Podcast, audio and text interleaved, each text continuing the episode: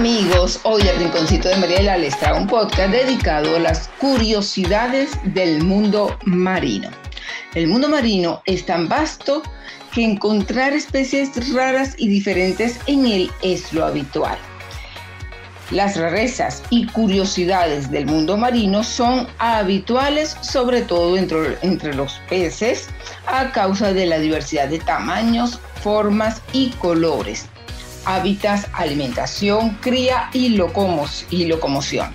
Y a lo mejor de todo, y lo mejor de todo es que aún quedan muchas curiosidades por descubrir, pues el océano es un mundo inmenso. El tigre del océano. Los tigres de mar se encuentran en aguas templadas y constituyen aproximadamente 20 especies diferentes son sumamente voraces y disponen de un gran número de dientes muy aguzados. Los individuos de pequeñas dimensiones suelen agruparse en cardúmenes, pero los más grandes nadan solos. La barracuda gigante es el miembro de mayor tamaño de esta familia. Puede pesar 50 kilos y alcanzar los 2 metros y medio de longitud.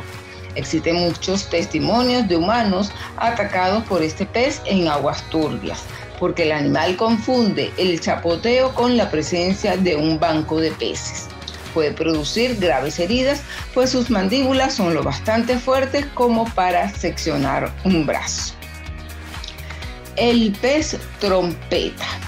El raro pez trompeta no se califica como tal por su escasez, sino por su figura única con un morro de forma tubular pero lo demás abunda entre los, eh, por lo demás abunda entre los arrecifes coralinos del Atlántico, donde parecen flotar mientras se dejan arrastrar por las corrientes.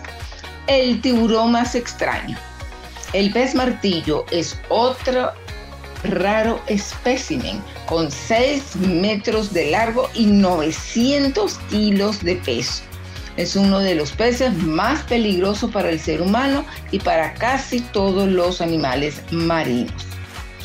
Tiene la cola asimétrica con el lóbulo superior más largo, con, como todos eh, los tiburones, lo que le permite nadar hacia abajo en dirección oblicua. Pero una de las características que lo diferencia del resto de escualos es una monstruosa cabeza de más de un metro de ancho en forma de martillo. En cada uno de los extremos de este martillo hay un ojo y un orificio nasal. Si bien no se encontró una explicación clara de la utilidad de estos lóbulos craneales, se habla de que pueden actuar como balance compensando la poca extensión de las aletas pectorales. Los peces tienen alas. Los peces voladores se llaman así porque dan grandes saltos sobre el agua y se mantienen unos segundos en el aire gracias a sus aletas pectorales. Al cruzar el aire, la presión hace vibrar las membranas de las aletas que son muy elásticas y de la impresión de que las agita para volar ejecuta vuelos que duran más de 15 segundos y que le permiten recorrer 50 metros o más. El pez gatillo no sirve para disparar. El pez gatillo se distingue por la posesión de una espina eréctil antepuesta a la aleta dorsal provista de un mecanismo complejo semejante a la de un gatillo. Generalmente se encuentra en los mares tropicales en torno a los arrecifes de coral. Tienen la piel muy corriosa y recubierta por, una, por un resistente carapazón de escamas óseas teñidas de colores vivos. El pez con la mejor puntería. El pez arquero se llama así por su excelente puntería a la hora de disparar gotas de agua sobre insectos fuera del agua a más de un metro de distancia. El mecanismo que le permite realizar tal hazaña es muy curioso, es muy curioso, aplicando el extremo de su carnosa lengua sobre el paladar. Forma un tubito que actúa como una cerbatana.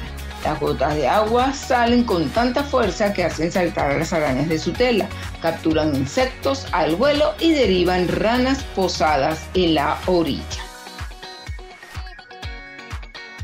Espero que les haya gustado este podcast dedicado a esas curiosidades que tiene el mundo marino, que son muchísimas. Gracias y nos escuchamos en nuestro próximo podcast.